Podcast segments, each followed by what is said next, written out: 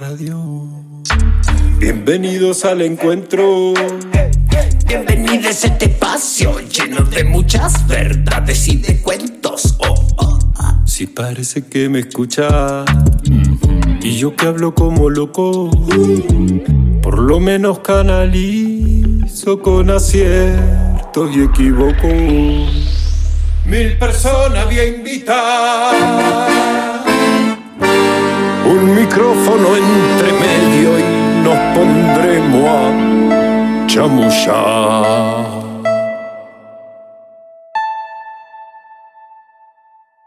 Son las cosas de la vida, son las cosas del crear. No tienen fin ni principio y las vamos a filosofar. Salimos por todos lados si nos quieres escuchar. Nos buscas con tu aparato y también nos podés googlear. Y ahí nos vamos a adentrar en una charla de un ratón sobre las cosas del crear.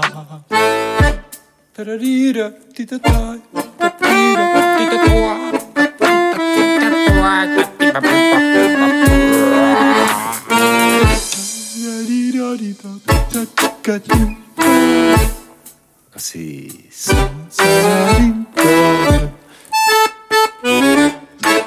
Sean todas, todos y todes ustedes muy, pero súper muy bienvenides, bienvenidas y bienvenidos al episodio número 2 de la temporada 3 de las cosas del crear. Episodio, Episodio. que se estará, episodio que será estrenado el día Lunes 10 de abril del año 2023. por la radio de la plataforma de contenidos www.comechingones.com.ar. Che, tiene que estar sonando atrás esa música así de fuerte. ¿La podés cortar, por favor? Siento que me recontra acelera y ya me vengo equivocando como tres veces. Dale, que tenés mucha data que compartir y que vos te equivoques no es culpa mía. No, dale, cortala. Parece el deporte y el hombre esto. Me la bajo un poquito. El mensaje que me interesa dejar claro es que cada lunes estrenamos un episodio nuevo y después de eso, las cosas del crear se repite cada semana en tres radios comunitarias del Valle de Tras la Sierra. Radio El Grito 88.5 desde Los Hornillos, Tinku FM 107.9 Mina Clavero, FM Sierras Comechingones 107.9 San Pedro, provincia de Córdoba. Tres colectivos que aportan de una manera impresionante a la comunicación popular en el Valle de Tras la Sierra y a quienes les agradecemos profundamente que nos den la posibilidad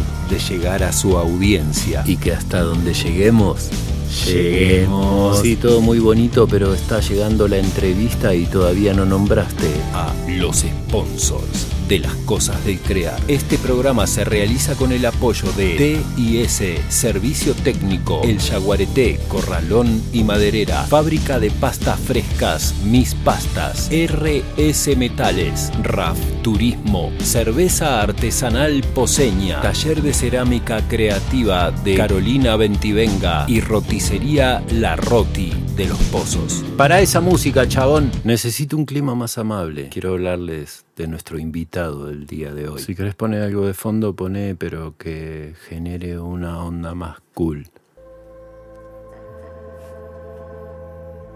Hoy, en el episodio número 2 de la temporada 3 de Las Cosas del Crear, compartimos con Gastón Leandro Ezequiel Vázquez, Rey Bufón, pan poesía, poeta, escritor, panadero. Leyendo el diario me llamó la atención una nota que hablaba de un poeta que al sur de la provincia de Buenos Aires estaba escribiendo versos con pan. Me llamó mucho la atención y como daban su, ¿cómo se dice? Su nombre de Instagram, fui a ver lo que él hacía y dije, ¿por qué no escribirle y preguntarle si se prende? Y sorpresa para mí, inmediatamente dijo que sí. De modo que pocos días después tuvimos un encuentro bien interesante con este ser que escucha poesía, que ve poesía, que escribe poesía y habla Poesía, poesía, pero con C.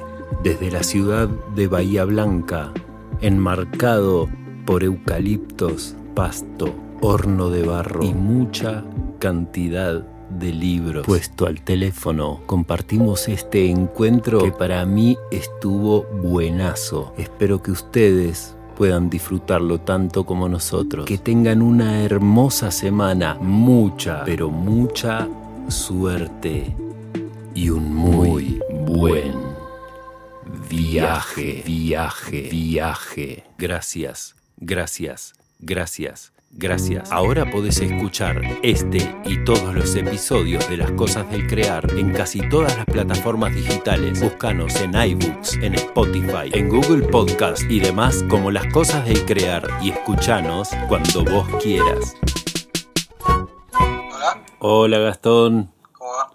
Bien, ¿cómo estás vos? ¿Todo bien? Bienvenido, Che, y gracias por aceptar esta invitación.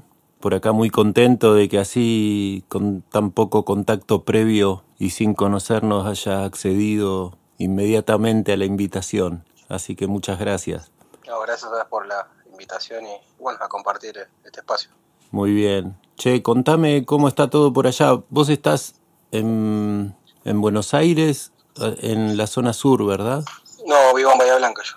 Ah, cualquier cosa estoy mandando. Mirá qué bien que empezamos. Bueno, pero es al sur de Buenos Aires, ¿o no? Eh, zona sur de la provincia de Buenos Aires. Ah, está bien entonces. Bueno, sé muy poco de vos porque sé lo que leí en el diario, lo que pispié por tu cuenta de Instagram, pero me resulta muy interesante y a la vez muy muy misterioso. Me parece que hay mucho más de lo que yo sé y me imagino que hay mucha de la gente que escucha este programa que no tiene ni idea de quién sos y me gustaría que cuentes vos un poquito en primera persona, si puede ser. ¿Quién soy? Eso, me encanta esa pregunta. ¿Quién soy? Pregunta que yo también me hago, ¿no? Bien. Todos los días cuando me levanto a la mañana, ¿no? ¿Quién soy? Empezamos muy bien. mismo. Claro, no, no, pero eso también es, ¿sabes que no? Eh, es algo, bueno, ahí dijiste el término, ¿no? Misterioso, ¿no? Porque eh, a medida que va pasando el tiempo, ¿no? Y uno va volviendo, ¿no? Sobre los pasos, ¿no? De, de- de lo que ha hecho, de lo que ha vivido, ¿no? Y, Mm, y- y lo más, lo más eh, interesante, ¿no? Lo que quiere vivir, ¿no? Eh, siempre nos da esa pregunta, ¿no? Eh, bueno, sí, soy Gastón Leandro Ezequiel Vázquez, ¿no? Nací en Capital Federal, me crié en la, la zona sur de, de lo que se llama el conurbano bonaerense, ¿no? En Quilmes, la ciudad de. Quilmes. Bueno, después de los ocho años empecé a, a- a dar vueltas con mi madre, ¿no? Por, por Bahía Blanca, Río Gallego. Buenos Aires, Bahía Blanca, ¿no? Bueno, ella después se quedó acá sentada en Bahía Blanca y yo seguí, Girando. bueno, ahí agarré mi, mi propio barrilete y bueno, salí a- también a conocer acá los campos, Ascasubi, Pedro Luro, Eh, volví a Capital, ¿no? Este, a Buenos Aires, ¿no? Bueno, ahí tuve la época más, más oscura, ¿no? Donde, ah, creo, hoy creo que fue la más oscura, no sé si fue la más oscura, porque todavía no, me- creo, ¿no? Espero, espero vivir un par de años más, ¿no? Pero bueno, eh, sí, me tocó vivir en situaciones marginales, ¿no? En la calle, internaciones, tocar muchas comisarías, el penal, y, bueno. Y después llega un momento, ¿no? Donde el- creo que el espíritu también se estabiliza y, y, bueno, me vuelvo para acá, para Bahía Blanca, empiezo como esto, ¿no? Eh, otro capítulo, ¿no? Bueno, se terminó, otro, vamos a arrancar otro capítulo, otra novela, si querés ujú, donde bueno vuelvo a, a reconstruir la relación con mis padres, ¿no? Y, bueno, vivo un tiempito con ellos, después me, me empiezo a construir mi, mi casita acá donde vivo ahora, ujú, y después bueno viene las cosas de la vida, ¿no? la enfermedad, la muerte, ¿no? la pérdida, ¿no? mm, Eh, la ausencia, ¿no? Y, y vivir con todo eso, ¿no? Y dialogar hoy ya con todo eso, con mi vida, con el pasado, con, con su, con todas las cosas que me enseñaron, para bien, para mal, con la ausencia, ¿no? Y bueno, y construyendo con todo eso algo nuevo, ¿no? Bien. Hay una frase que, me, que yo leí y que fue lo que me hizo ir a escribirte inmediatamente, que no sé si es textual, eh, como te la voy a repetir, pero cuando yo leo que hay una persona que dice que la poesía le salvó la vida, nada, me siento así muy atraído, quiero saber más de eso. sí, Eh, sí, eh, y bueno, ves ahí yo en el diálogo que hago con, con este poeta periodista ¿no? que, que hizo la nota. eh, y, y claro, cuando fallece mi madre, en el 2016, Mm. yo había empezado a comprar libros, ¿no? Ya más o menos me empezaba esto, ¿no? Como esta sensación, sensación en el cuerpo, ¿no? De picazón, de ir a buscar, ¿viste? Esto que me llama, un llamado. Mm. Bueno, la cosa es que mi viejo había estado internado, es una historia, ¿viste? Bastante complicada, ¿no? Porque Mm. en realidad se tendrían que haber muerto los dos y eh, falleció mi mamá repentinamente, ¿no? Bueno, mi viejo Mm. había tenido un paro cardíaco, ¿no? Y él estaba durmiendo en, en la sala, en el living, ¿no? ¿Viste? Porque había una camita que era más baja, era más cómoda, y bueno, él se quedó durmiendo ahí. ¿no? Mm. Entonces yo terminé durmiendo en la cama de mi vieja y llegó un momento que, que la mitad de la cama eran libros, eh, todos libros, ¿no? Y, alrededor también libros, ¿no? Por, por la mesita de luz, por, un- por un mueble que había, ¿viste? pero dormía con los libros, ¿no? Entonces por ahí me, me despertaba, leía, leía, me dormía, iba a la compu, empecé esto a tantear el corte de verso, ¿viste? A, a comprimir, ¿no? Eh, no sé si a comprimir, creo que yo quería decir muchas cosas, pero el lenguaje se comprimía, no, no me salía, ¿no? Por, por el dolor, ¿no? Mm. Y claro, ahí fue que empecé a, a escribir poesía. Empecé Ajá. a leer mucha poesía. Un, una- un amigo acá de Bahía Blanca, editor, me, me pasa un libro de Washington Cucurto, ¿no? que también es de la zona de Quilmes, Mm. que, que me identifiqué con su literatura, ¿no? con Padre Alcohólico, Vendedor Ambulante, ¿no? los barrios, las zanjas, ¿no? esas zanjas ¿no? que son tan características de los, de los barrios del conurbano, ¿no? Entonces ah, pero digo, se puede escribir, ¿viste? Pues yo había leído a Borges, a Sábato, ¿viste? Y pensaba que, que había que escribir ese tipo de literatura. Claro, de la gente Y- bien. Claro, viste la historia, Patricia, ¿no? Y, y- y tenía que todo, tenía que tener ese, ese registro alto, ¿no? Solemne. ¿no? Mm. Entonces ahí vi que mi dolor se empezó a canalizar, se empezó a canalizar por la, por la poesía, eh, escribí muchísimo, ¿no? Muchísimo, ¿no? No sé, Mm. a razón de creo que un poema por día, ¿no? Porque después veía el contador del blog, viste, capaz que el año había tenido 300, 400 entradas, ¿no? Wow. Eh, y claro, ahí se acumularon la, la- la mayor eh, la mayor cantidad de obras, ¿no? Mis primeros libros, eh, muchos muchos cuentos que ahora están por salir dentro de poco, ¿no? Y, sí, eh, literalmente sí me, me salvó, fácticamente me salvó la vida, ¿no? Porque creo que si no hubiera tenido la literatura, eh, hubiera tenido una recaída con mi adicción, visto, estaría depresivo, ¿viste? O- no sé. Claro. no, mi vida hoy no tendría esta forma. Mira, qué bueno reconocerlo, ¿no? Porque a- ahí uno también se siente como comprometido con la cosa. Sí, sí, totalmente, sí. Está bueno. Sí, y lo bueno que eso también sigue generando literatura, ¿no? Porque una, una amiga, ¿no? Que, es, que, que está en Buenos Aires, ¿no? Le, le pasó la nota. Y ella, me, de- bueno, la gente, cada uno hizo el recorte, ¿no? Que le, que le parecía, ¿no? O rescató, ¿no? Lo que más le, le afectó, ¿no? Claro. Y ella me dice, qué linda imagen esa, ¿no? De dormir en la cama de tu mamá con, con los libros. Eso es un segundo nacimiento, ¿viste? Y, y yo nunca lo, lo había visto de esa manera, ¿no? Y eso me llevó, bueno, uno de los, de los últimos poemas que escribí, me lo dictó ella, me dice, fíjate que ahí hay un poema, ¿viste? Qué hermoso, claro. Claro, y yo todo el tiempo hago eso, ¿no? Ese ejercicio, ¿no? De decirle, porque yo también lo hago con el otro. Tengo un amigo, ¿no? Que se llama Pablo Duca, que cuando conversamos, ¿viste? Pará, pará, digo, ahí lo dijiste. ¿Qué cosa? Y dijiste el poema. Pero cuando ya se mete el ritmo del poema, en, el- en la oralidad se mete, ¿no? Entonces uno sin querer lo dice y hay que recortarlo, ¿no? Ahí lo dijiste. Claro. Ah, sí, bueno, fíjate, decirlo de vuelta, tac, tac, tac, y, y efectivamente. Así que, así que bueno, también esto se va retroalimentando. Más vale, y con los otros, ¿no? Con las otras, con quien tenemos enfrente. Sí, totalmente, totalmente. Ahí es, ahí estoy, bueno, estoy más que convencido que es una construcción colectiva, ¿no? No, Mm, no es que yo estoy acá y me baja, viste, el, el poema, viste, no, viste, no, si- siempre tiene que haber un diálogo. Eh, y bueno, en el sentido platónico también, ¿no? Esto del logos que va y que viene, pero necesito el otro, porque si no es un monólogo. Yo, no, claro. yo siempre estoy dialogando con el otro, o con la realidad, con mi propia historia. Siempre hay un diálogo. Claro, total. Che, y, bueno, yo me quedé enganchado con el Rey Bufón. Acá tenemos una compañía que se llama Rey Sifón y me hace pensar todo el tiempo en eso. ¿En serio? Sí, una compañía de títeres y teatro y danza, eh, de gente amiga, gente linda. Eh, acá estamos en el Valle de Tras la Sierra, creo que te lo comenté ya. Bueno, y pero eh, sé que haces otras cosas también, de hecho lo que saltó así como novedad y que a mí me, resultó muy atrapante es este asunto que tenés vos con el pan y la poesía. Sí, eh, otro tema ¿no? que, que, a mí, bueno, esto es lo, que hablaban los, formalistas rusos, ¿no? con el concepto de, extrañamiento, ¿no? cuando el lenguaje se resulta extraño incluso para, se extraña incluso a sí mismo, ¿no? el propio lenguaje, ¿no? que eso es lo que, de lo que se alimenta la poesía.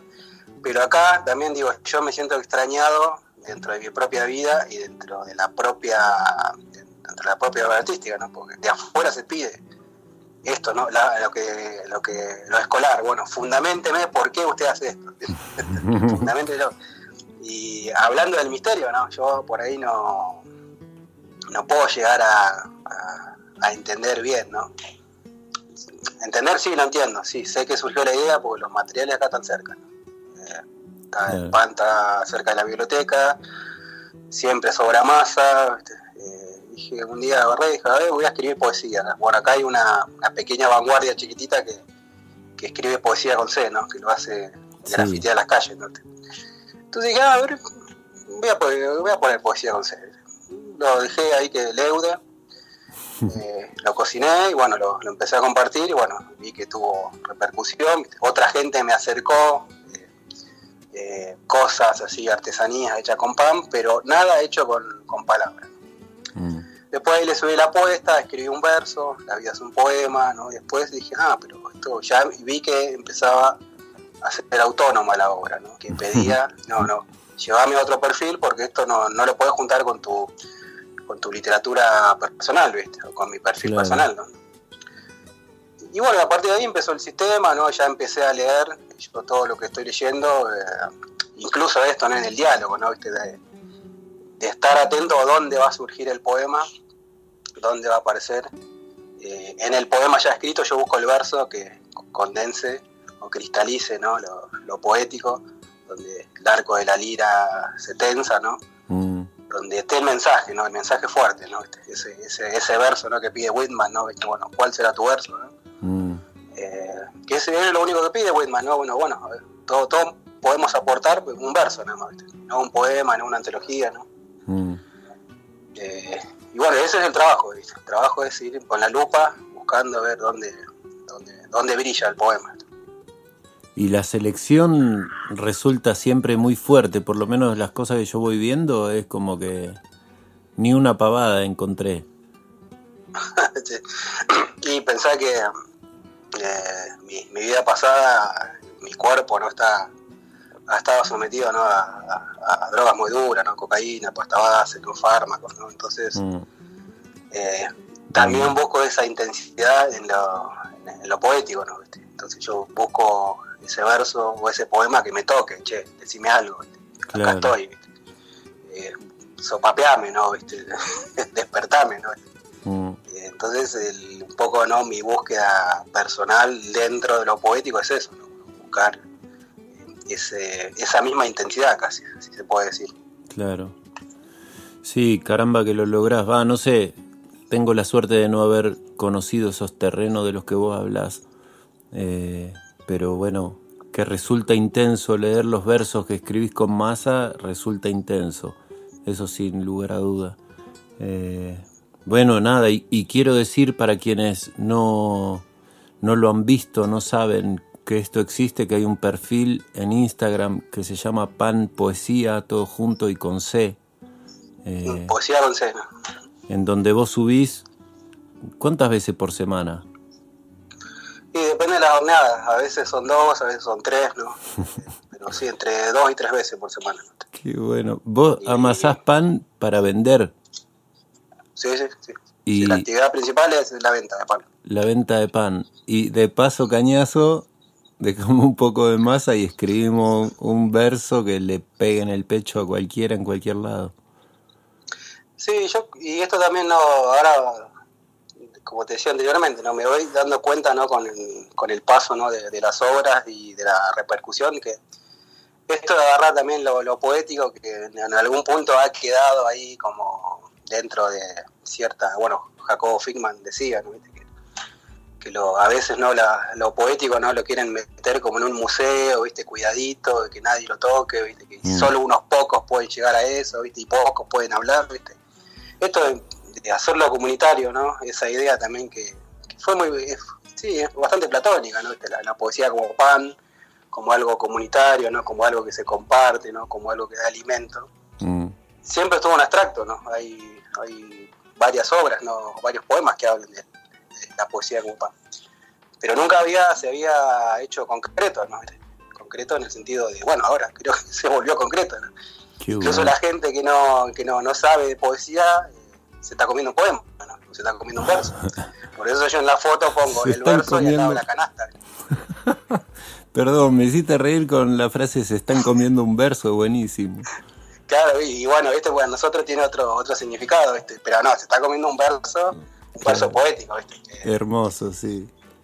Eh, y eso es un poco ¿no? La, la, idea, ¿no? Que por eso yo, vos fíjate en la foto, siempre está en la bandeja y al lado de la canasta. La canasta es la que va a salir a la calle a, a, venderse, a dar el sustento económico mm.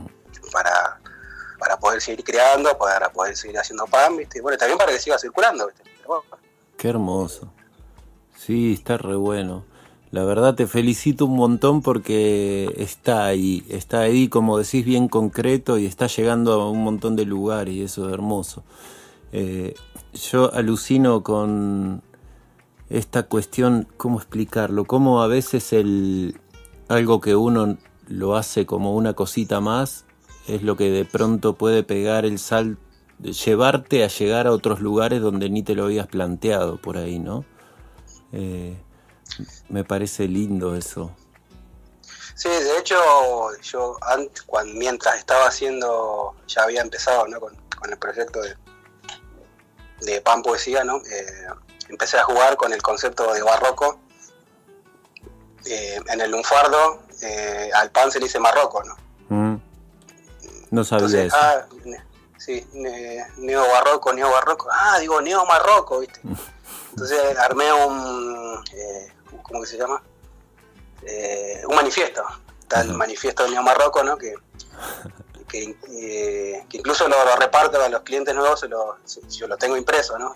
acá hay un, gran tipógrafo eh, que, bueno, que hace impresiones tipográficas a la vieja escuela, ¿no? Con, plancha de metal, ¿no? Entonces me, lo, me lo imprimió también toda la vieja escuela, ¿no? Con, con con máquinas tipográficas y bueno, para los clientes nuevos le doy el manifiesto. Muy bueno. Entonces, ¿qué, es lo que pasó? no ¿Viste? Eh, hoy, por ejemplo, la página, la página tiene 3.000 seguidores, eh, hay mucha gente, sí, mucha gente de Latinoamérica, hay, un, grupo bastante grueso en México, Portugal, Italia, España, y bueno, uno cuando publica está publicando a la misma vez en todos lados, ¿no?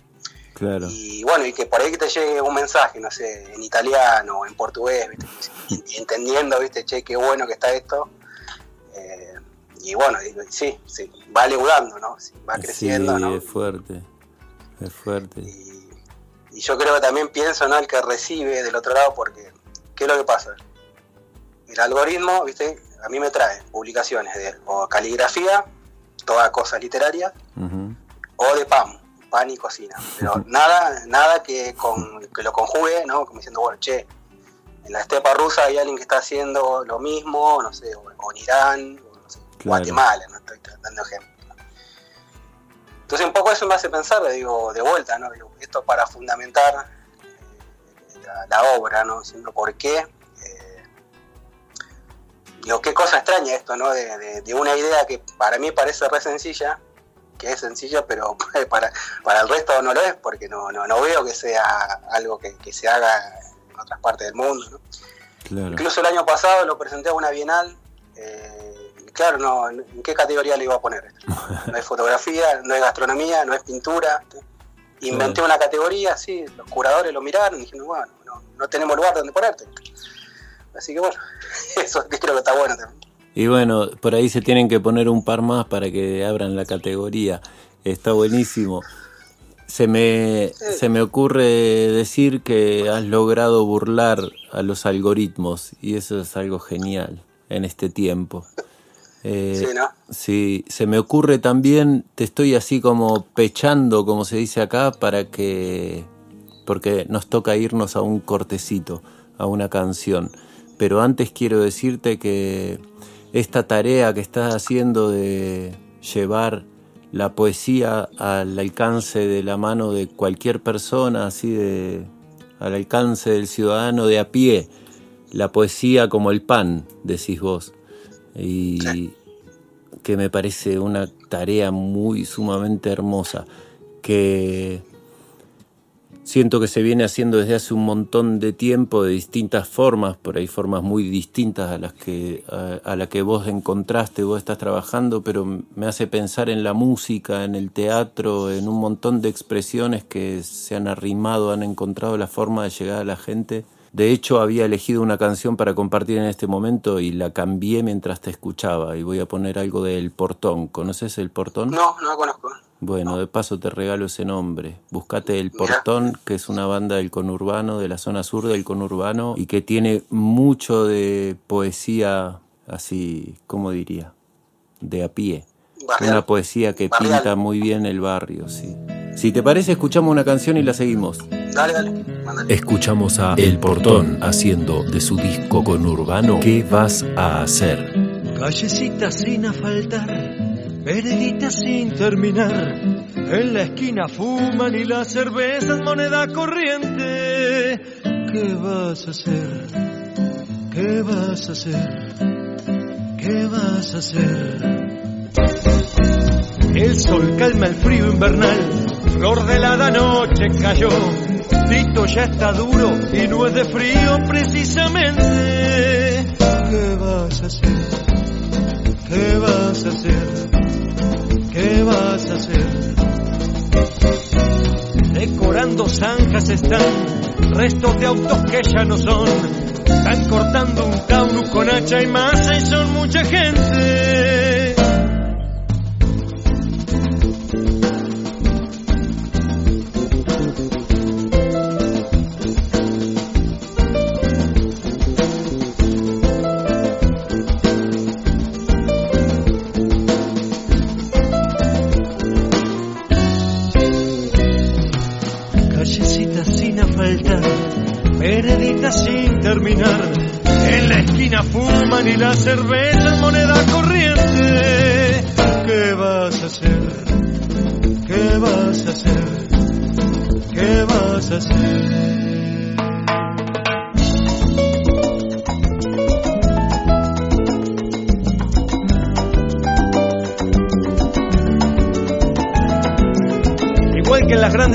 Viales, vas pagando peaje como seguro de viaje para llegar a destino. Y ahí lo ves, al puntero vendiendo merca. Todo el mundo lo conoce, pero irónicamente su identidad es clandestina.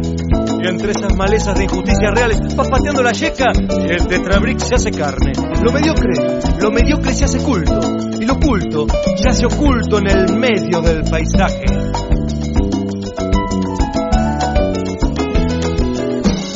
Concierto de cumbia desde las casas va dominando todo el ambiente. Y la ropa en la soga baila contenta cuando algún viento le pega fuerte. El alambre tejido medio caído me han afanado, qué mala suerte. Motor te han llevado, eso vale caro, me han dejado sin agua, ya van dos veces. Un concierto de cumbia desde las casas va dominando todo el ambiente. Y la ropa en la soga baila contenta cuando algún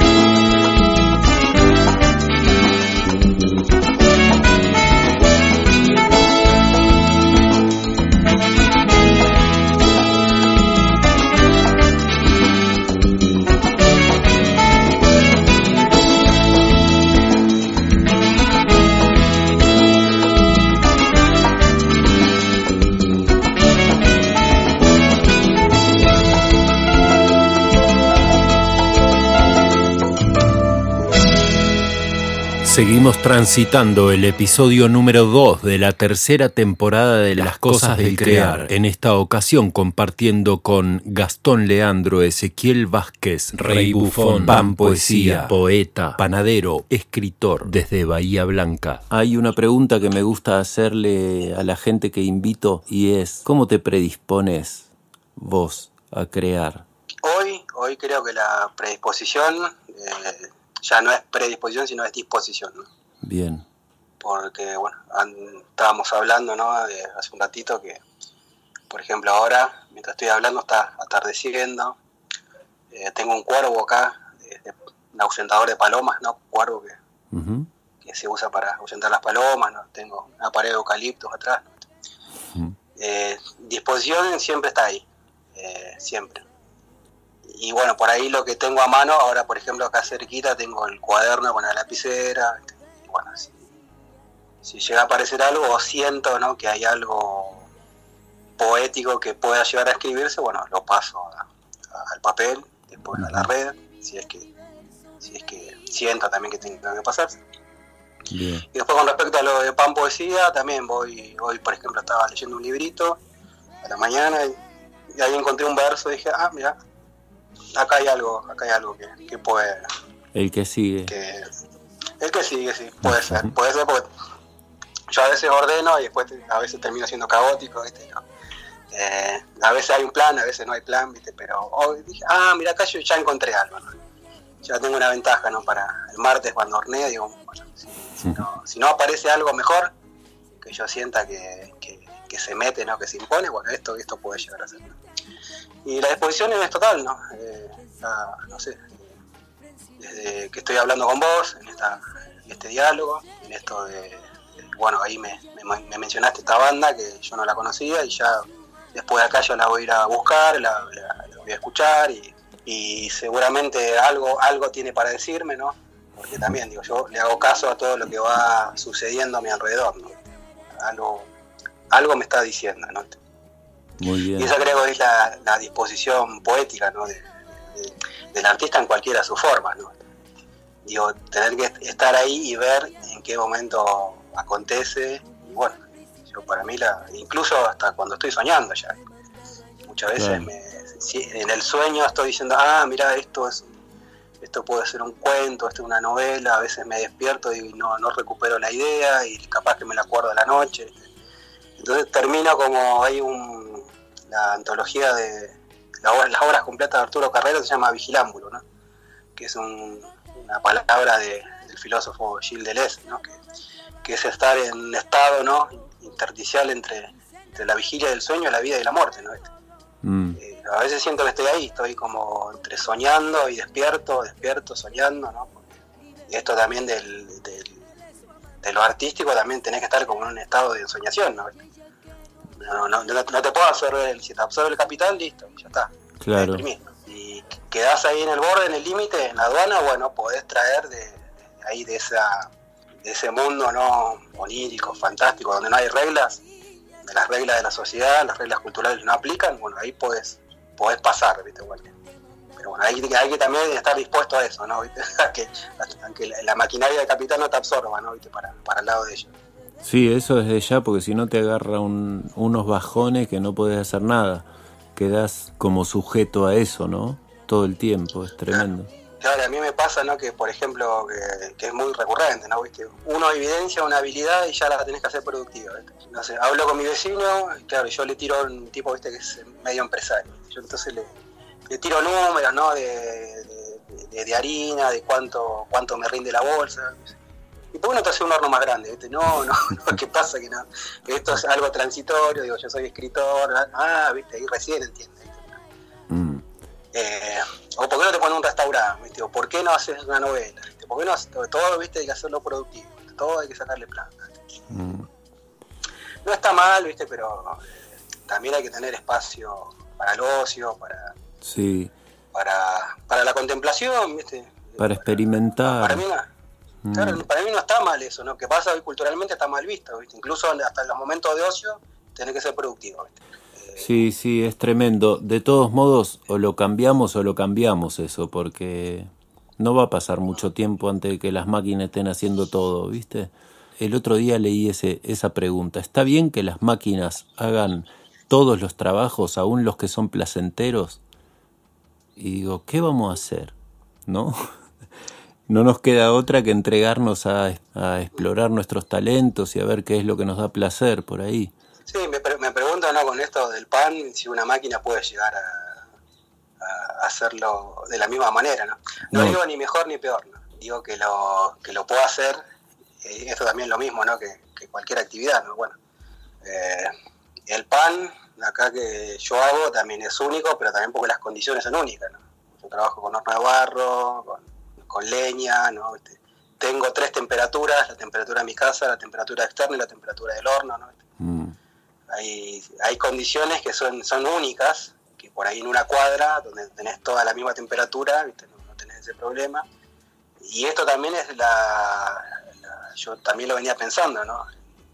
El trabajo artístico, que es una lucha contra el ambiente y contra la materia, ¿no? Yo tengo que estar luchando luchando en el buen sentido, ¿no? ¿Viste? De que no, no todos los días son lo mismo, que por ejemplo el, el verso antes de que se cocine es, frágil, es débil, mm. no sé, me lo ha comido los perros, me lo han comido los gatos, eh, y incluso cuando yo lo presento acá en el patio, acá hay días que hay, mucho viento.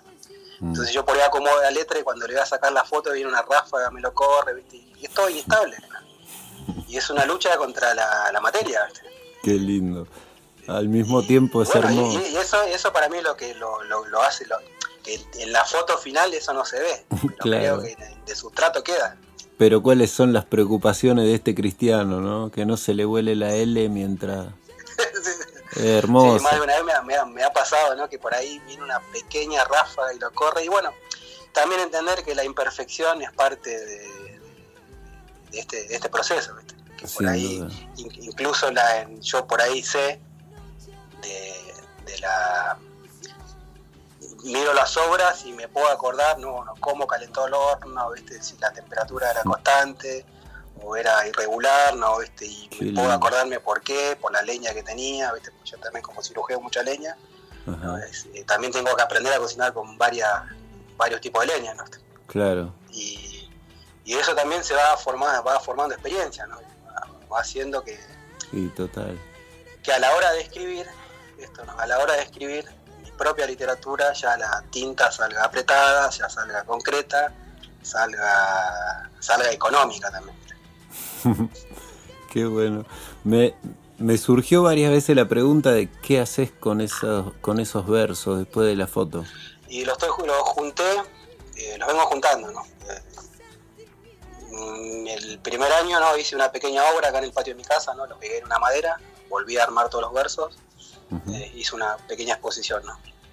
Y ahora por eso, por eso te decía ¿no? que lo fui guardando, no porque lo, por ahí si pintaba, no sé, ir a alguna exposición, por ahí alguna bienal, ¿no? Bueno, ya tengo el material hecho, nada más hay que armarlo, eh, pero lo, lo voy juntando, lo voy juntando para, para vamos a ver. ¿Y se conservan bien las letras cosidas así con el paso del tiempo? Sí, sí, sí. Y mira, acá, yo lo tengo acá adelante, en una pieza acá adelante, me han entrado unos roedores, ¿viste? se lo han comido, pero bueno, eso demuestra que es alimento, ¿no? Y sí. Eh, pero bueno, no, la mayoría se conservan, siempre y cuando no les dé la humedad, claro. Eh, se conservan bien. Qué loco. Perdón, pero yo como no nos conocemos y hay tanta información ahí que me interesa mucho. ¿Vos estás escribiendo poesía? ¿Estás escribiendo cuentos? ¿Alguna otra cosa más estás escribiendo? Poesía, tengo cuatro, cinco, seis libros de poesía. Está por salir este año, ya creo el mes que viene, un libro de narrativa, de cuentos. Y capaz que sale un libro más de poesía este año, no sé, porque viene medio atrasado, ¿no? Un proyecto ahí que tengo entregado hace un par de años, pero. Pero sí, obra hay un montón. Se ha acumulado un montón de obras Qué loco, qué intenso, ¿no? Estaba pensando en el viaje de buscar la leña, de amasar, de buscar los insumos, de, hacer los panes, de salir a venderlo, de que te sobre masa para escribir el verso, hornearlo, publicarlo, fotografiarlo, hacer el video de la horneada, todo lo que haces. es un viaje bien intenso y que te quede tiempo de sentarte a contemplar y, y de pronto que ese cuervo te proponga algo, o los eucaliptos, o el atardecer. Fa, qué viaje, ¿no? Y sí, sí, creo que es una búsqueda que incluso no lo, pensaba también que, que es lo que estoy buscando en esos versos, en ese diálogo también con, con esas voces, ¿no? Que hay bueno ya sí, están muertos, pero la voz sigue estando ahí en el libro, ¿no? Nos sigue interpelando, ¿no? Nos sigue hablando, ¿no? Como que hay una búsqueda también de concentración que creo que es la concentración del haiku, ¿no? El verso mínimo que diga mucho, ¿no? Con mm. pocas palabras, que eso también es una definición de poesía que estoy ensayando, que no sé si la inventé, ¿no? O capaz que la robé, yo creo que, me la, que la inventé yo, que la poesía es un dispositivo económico que multiplica los sentidos. Algo chiquito te dispara para, para, muchas cosas, para muchos lados. Eh, no sé, siempre pienso en ese verso de Vallejo que dice, el dolor crece en el mundo 30 minutos por segundo. Eh, para, el, para el poeta el dolor es algo, es un tema, ¿no? y está creciendo a 30 minutos por segundo. ¿no? Mirá, lo exponencial que es, ¿no? es matemático. Claro. Y, bueno, y eso eh, yo creo que estoy buscando, ¿no? que es un trabajo espiritual, es la búsqueda de, esa concentración, ¿no? que también a mí me sirve para mi propia escritura. Para, eso me sirve para mí, ¿no? Como te decía anteriormente. Para en el momento de escribir ser concreto, ser eh, lo más amigable con el lector, que la idea sea transmisible. Claro que sea, eh, eh, que bueno, viste que cuando uno lee algo que es amigable, se quiere quedar ahí en el libro a terminarlo, ¿viste? pero mm. hay veces ¿no? donde el, autor viste bueno quiere te quiere tirar eh, todo lo que leyó ¿viste? y todo lo que entendió ¿viste? Claro. y todas las asociaciones que hace, claro, y si te aburre, bueno, está bien, me voy a leer un ensayo para eso. Creo que esta es, es una búsqueda, ¿no? es una búsqueda que después todo todo este trabajo es el sustrato del trabajo literario. Mm. Todo es un entrenamiento, ¿no? Como para al momento de la, escritura personal, bueno, salga eh, lo más amigable, lo más comunicable, ¿no? Mm. Bueno, esto es lo que trabaja en los talleres, ¿no? Bueno, ahora ¿viste? Está, está lleno ¿no? de talleres de escritura creativa, ¿no? Sí. Pero también queda todo en abstracto, ¿no? Porque creo que que, que Fowell decía, ¿viste? El poeta hay que hacerlo trabajar con las manos tiene que haber un trabajo manual, eh, un trabajo del cuerpo, y que después eso activa ¿no? la imaginación, activa ¿no? Sin duda. Lo, que uno quiere decir, ¿no? Pero también así en abstracto, también queda, también queda en abstracto, también a veces hay cierta literatura que no la leo por eso, ¿no? Porque no, me llega. Claro. Yo mientras te escucho hablar de poesía siento lo que me pasa a mí con el teatro, con la música, que siento que es lo mismo, ¿viste? Es re loco eso, como en cualquier rama del arte siento que es lo mismo, que nos motivan las mismas cosas, nos mueven, nos, impulsan. Y bueno, nada, me quedaba pensando en el medio, hay mucha gente que me conoce mucho y, y incluso que me quiere y me critican por positivista a veces o por eso, no sé cómo decirlo. Y te escuchaba a vos hablar del dolor, hablar tanto, te escucho hablar tanto del dolor que sin duda debe tener que ver con los caminos que te ha tocado transitar en la vida y demás. Y, y también así como te escucho hablar de poesía y me resuena teatro, eh, porque es lo que más he hecho en mi vida, eh, también te escucho hablar de dolor por momentos y, siento, pienso en amor, pienso en alegría, en agradecimiento, pienso en un montón de cosas que siento que por ahí tienen la misma fuerza, ¿no? Cuando uno conecta con, esas energías y, se entrega a ellas. Sí, a mí me pasa que por ahí alguna algún, algún comentario ¿no? de, de la literatura el comentario es cuánto dolor que hay, ¿no? Sí, yo lo, entiendo para el que lo lee, ¿no? Pero yo también siento que, yo escribo cuando he salido de la zona del dolor, ¿no? Mm. Eh, que pasa que obviamente va a quedar la marca, ¿no? Eh, queda en el cuerpo, queda en la escritura, ¿no? La escritura es cuerpo, entonces Claro. eh, va a pasar ese sentimiento, ¿no? Este, ¿no? Y, pero, pero sí, ¿viste? No, no, no hay forma, ¿no? De, bueno, la, la templanza, el temperamento. Mm. Bueno, en un libro tengo un poema sobre eso, ¿no? Que la- el- el me- al metal se lo templa a golpe, ¿no? Sí. Y bueno, y bueno, y el temperamento también se forma con, con el dolor, ¿no? Pero eso también después pasa a ser capital, capital en el sentido de experiencia, ¿no? Sí, sí. Eh, después eh, eso va a servir para futuras experiencias, también para transmitir a otros, ¿no? Que ahí es donde se forma el concepto originario de empatía, ¿no? Creo que yo también siento lo mismo que vos, ¿viste? Y no hace falta que te lo diga, ¿no? Ya creo que un abrazo, con un poco de silencio, ¿viste? Claro. Eh, te acompaño en el dolor, ¿viste? Esto de acompañar en el dolor, ¿viste? Mm. Y también lo otro, lo- lo- la alegría, y esto también de lo positivismo, yo, para mí no tiene nada de malo, ¿no? Yo- eh, el tema es cuando también lo haces, viste, como que lo haces imperativo, ¿viste? No se, lo que hace la cultura, fíjate, no las publicidades. Sí. El dolor para vos no, ¿viste? en tu vida no hay tiempo para el dolor. Mm. No, nada que ver. Eh, no, sí, sí. Eh, la vida es dolor, ahí yo soy, eh, soy de la escuela Schopenhauer, ¿viste? La, la vida es absurda, la vida es kafkiana, hay momentos donde realmente no tiene sentido. Y uno siente pero que se puede convertir en cucaracha como si nada. Y es que de hecho yo lo he vivido, eso, he vivido el sinsentido, ¿no? He vivido el Mm. sinsentido de, de- de- de esa transformación, de esa cucaracha, de eso indeseable, de eso molesto, Mm. de ese proceso ¿no? que habla Kafka en el proceso, ¿no? ¿Viste? estar procesado ¿no? por cosas que ni ellos saben por qué te Mm. están procesando. ¿no? Qué Eh, horror. eh, y bueno, ahí, pero después eh, eso pasa también, es transitorio. ¿Y cómo- aparece el sentido. ¿Y cómo estamos? De pie. Y haciendo cosas hermosas, ¿o no? Totalmente, ¿no? Por eso creo que también es una, una especie, ¿no? De términos gramscianos, ¿no? De batalla cultural, ¿no? Mm. Sí, yo con esto puedo hacer arte. Puedo hacer arte con mi experiencia, puedo hacer arte con, con, con- con el dolor, con, con mi- mis pasos por, por, por la calle, por las instituciones. Mm. Puedo hacer poesía con el pan, puedo hacer poesía con fuego, digo, no sé.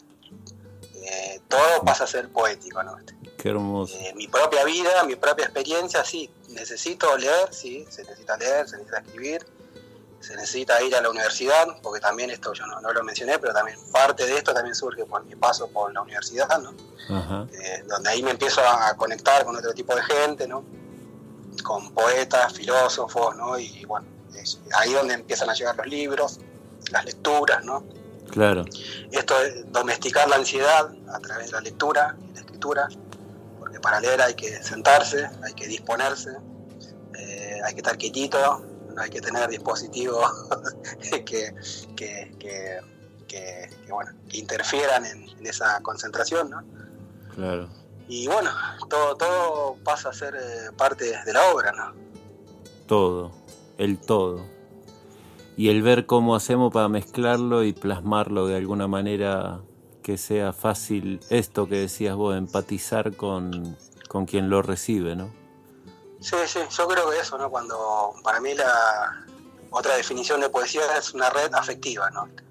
Mm. Eh, donde el afecto circula, ¿no? Entonces, eh, a mí me pasa eso, ¿no? Que por ahí voy a escuchar poesía y no, y no es que no la escucho, ¿no? Sino que si esto, y esto creo ya creo, creo que es por mi trabajo, ¿no? De estar rescatando un verso o una idea fuerte, ¿no? Mm. Hay veces que me pasa, ¿no? Que por ahí el que escribe todavía no ha capitalizado, ¿no? Eh, Experiencias vitales para hacer, para hacer las eh, literatura. Mm, Y, y siento eso, ¿viste? Que no me quedo con nada. Y no, y no porque esté mal escrito, sino porque, claro. eh, o porque, o por otra cosa, sino porque creo que falta, digo, bueno, vamos a esperar 10 años más, 20, ¿viste?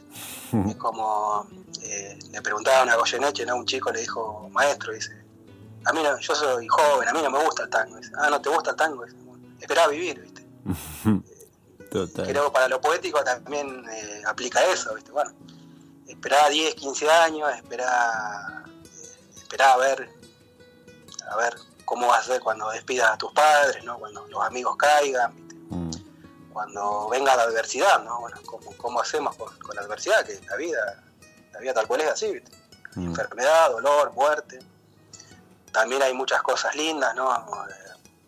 Yo estoy rodeado de mucha gente hermosa, este, que, tira para adelante, ¿no? Este, que todo el tiempo estamos eh, haciendo proyectos, ya sea eh, literarios, audiovisuales, ¿no? Este, y, eso está re bueno, ¿no? Está re bueno, ¿no? Porque también es como un pequeño refugio, bueno, bueno, contra el no, ¿viste? No, que no se puede, no, que si el fondo no te da la plata, no, que esto, no. Bueno, lo hacemos con lo mínimo, ¿viste?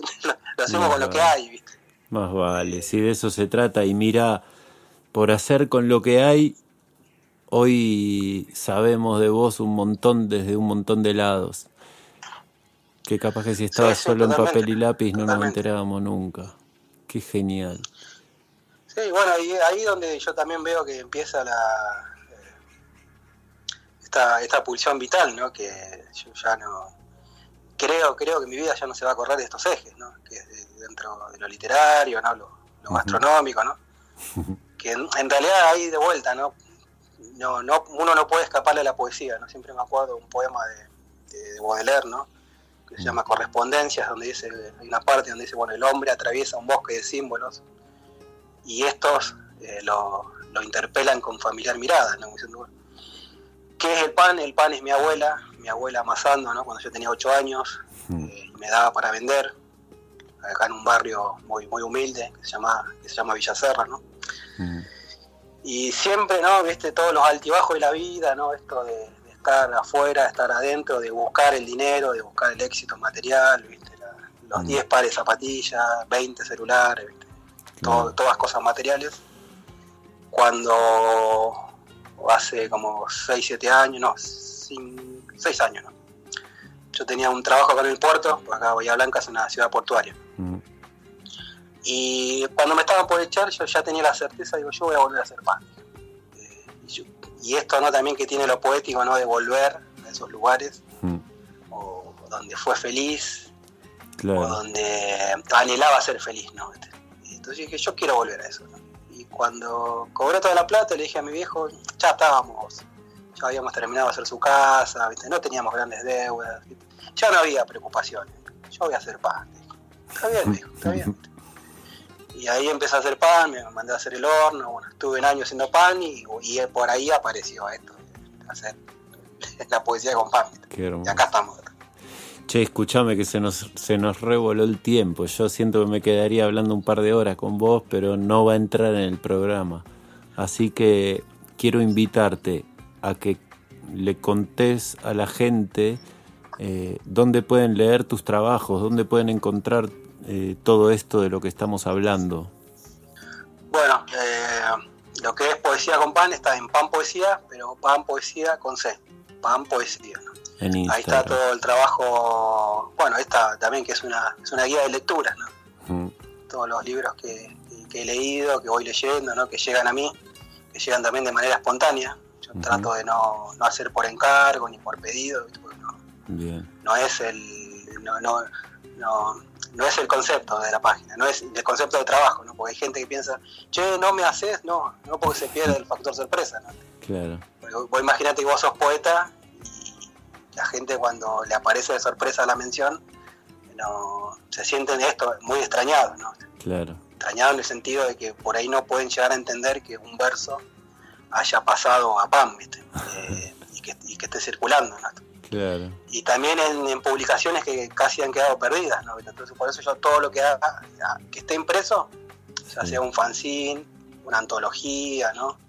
Eh, o en un papel, así escrito, pero tiene que estar en un papel yo lo, lo, si, si, es digno para mí y, si está el factor sorpresa, bueno, yo lo, hago. Muy bueno. Y después mi poesía, mi, sí, la, sí, como mi, diario, mi poesía, está en Rey Bufón, Gastón Vázquez en Instagram, no Rey Bufón, ya ahí me encuentran, ¿no? ahí Bien. subiendo actividades, cosas que escribo, ¿no? Y en, Facebook estoy como Gastón Leandro Siquel Vázquez. Muy bien. Bueno, y para terminar, te elegiste una canción para compartir con la gente y sería re lindo que la presentes vos y si querés contar por qué la elegiste, está el espacio. Sí, cuando me preguntaste ayer, eh, automáticamente se vino esta canción de León Gieco, Si ves a mi padre, ¿no? Mm. Eh, y, creo que habla un poco, ¿no? De, bueno, ya mi padre está en el otro barrio, ¿no? Y creo que el mensaje para los que están en ese barrio, che, si lo ves, Mm. al viejo decirle que estoy bien, ¿viste? Esto es lo que dice la canción, ¿viste? Qué hermoso, así, Decirle que estoy bien, ¿viste? así la sentí yo también, mirá. Qué hermoso. Sí, sí. sí Bueno. Hermano, re agradecido por este contacto. Y nada, qué sé yo, cuando quieras, pensate en venir de paseo por Tras la Sierra, por favor. Sí, sí, ya eh, lo estoy imaginando, ¿no? Lo estoy imaginando y, Dale. y, bueno, ¿qui- Bueno. ¿quién te dice que podamos hacer un verso ahí? Desde, desde acá te vamos a ayudar, seguro. Y capaz que podemos Dale. aprovechar y nos comemos un verso. ¿Cómo que no? Esa es la idea. Qué lindo. Che, muchísimas, muchísimas, muchísimas gracias. Bueno, gracias a vos por, por el espacio, y bueno, a tus oyentes y, bueno, que esto siga, siga creciendo, siga logrando. Bueno, che, muchas gracias por los buenos deseos y será hasta la próxima. Un abrazo grande. Y a la gente que escucha, hasta la semana que viene.